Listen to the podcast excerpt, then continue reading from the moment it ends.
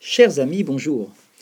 Nous lirons ce Shabbat deux parachiotes différentes, celle de Acharemot et celle de Kedoshim. La paracha de Kedoshim fait partie des parachiotes les plus riches de toute la Torah. Elle nous présente pas moins de 51 mitzvot différentes, 13 commandements positifs et 38 commandements négatifs. Parmi ces mitzvot, nous en trouvons une particulièrement difficile à mettre en pratique. Par contre, nombreux sont les volontaires et ceux qui souhaitent l'appliquer avec beaucoup de zèle et d'empressement. Il s'agit de la mitzvah de Tochecha. La Torah nous ordonne de réprimander son prochain. Si je vois un individu commettre une faute, je dois intervenir pour l'en empêcher, que ce soit dans le domaine de son comportement vis-à-vis de Dieu ou vis-à-vis -vis de son prochain. Je ne dois pas le laisser se fourvoyer. Il en va de ma responsabilité. De plus, cette mitzvah est présentée avec insistance. La Torah répète à deux reprises le même verbe. Ocheyach tochiach. Réprimander, tu réprimanderas. Le midrash du Sifra pose la question de savoir que faire si jamais il n'écoute pas mes réprimandes et qu'il insiste dans sa voix. Et il répond Je devrais le faire et continuer à le réprimander jusqu'à mille fois jusqu'à qu'il change son comportement. Cette mitzvah a l'air tellement délicieuse. Faire des reproches aux autres, c'est une des grandes spécialités de la nature humaine, n'est-ce pas? Je suis capable de voir, de trouver, de déceler ses moindres défauts. Je peux être un expert en la matière. Nous avons le devoir de défendre l'honneur de Dieu et de le laver de toutes sortes d'affronts qui lui serait fait par un comportement rebelle.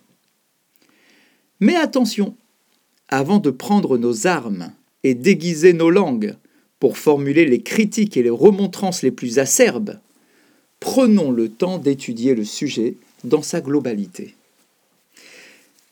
Les premiers bémols vont rapidement être présentés par nos chachamim.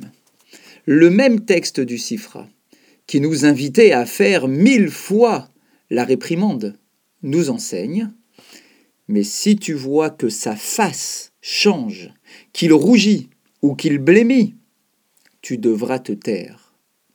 Là, honnêtement, le plaisir est un peu gâché. Dans cette mitzvah, la Torah nous demande de prendre en considération la réaction de l'autre. Je dois ajuster mes paroles à son degré de susceptibilité. Il ne s'agit pas de déverser sa colère sur l'autre, de le vexer, de le rabaisser et de l'écraser sous le poids de la culpabilité. Le but de la démarche doit être clairement exposé dans mon esprit.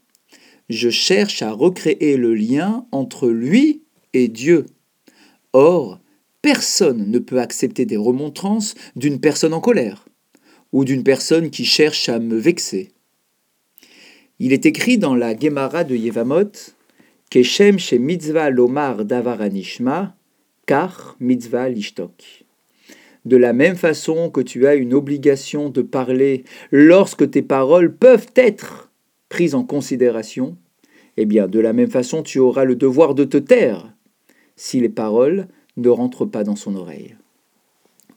Autrui n'est pas censé être mon défouloir la Torah ne doit pas représenter un système de frustration, c'est au contraire un système de plénitude que je dois ressentir et que ceux qui m'entourent doivent également ressentir.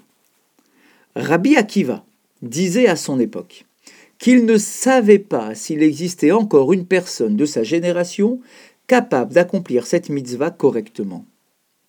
Le Gaon de Vilna de nous préciser que si nous ne nous sentons pas en mesure de faire des remontrances avec amour et avec délicatesse, nous serons tout simplement dispensés d'accomplir cette mitzvah. Il faudra la laisser à d'autres personnes. Pourtant, notre constatation du début reste valable.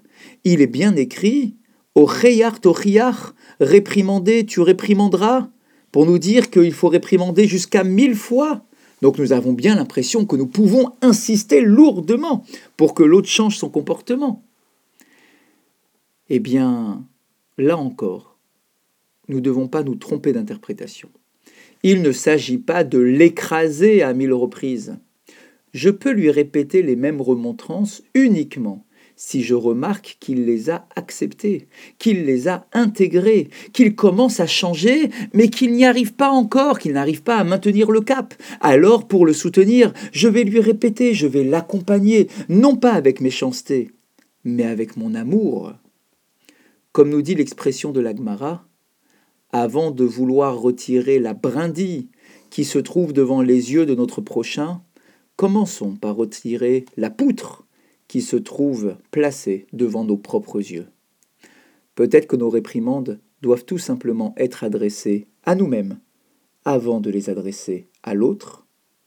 C'est là la mitzvah de Tochecha, c'est-à-dire que chaque membre du peuple d'Israël doit se sentir concerné par la vie de son prochain, parce que nous faisons partie d'un seul et même corps immense représenté par le peuple d'Israël, et que s'il est en train de commettre une faute, je me sens concerné, avec peine, avec souffrance, et je vais lui adresser quelques mots délicats, choisis, avec amour, pour qu'il puisse effectivement, par mon intervention, commencer à modifier son comportement pour son bien à lui, et non pas pour que ma colère puisse se déverser sur lui. Shabbat Shalom.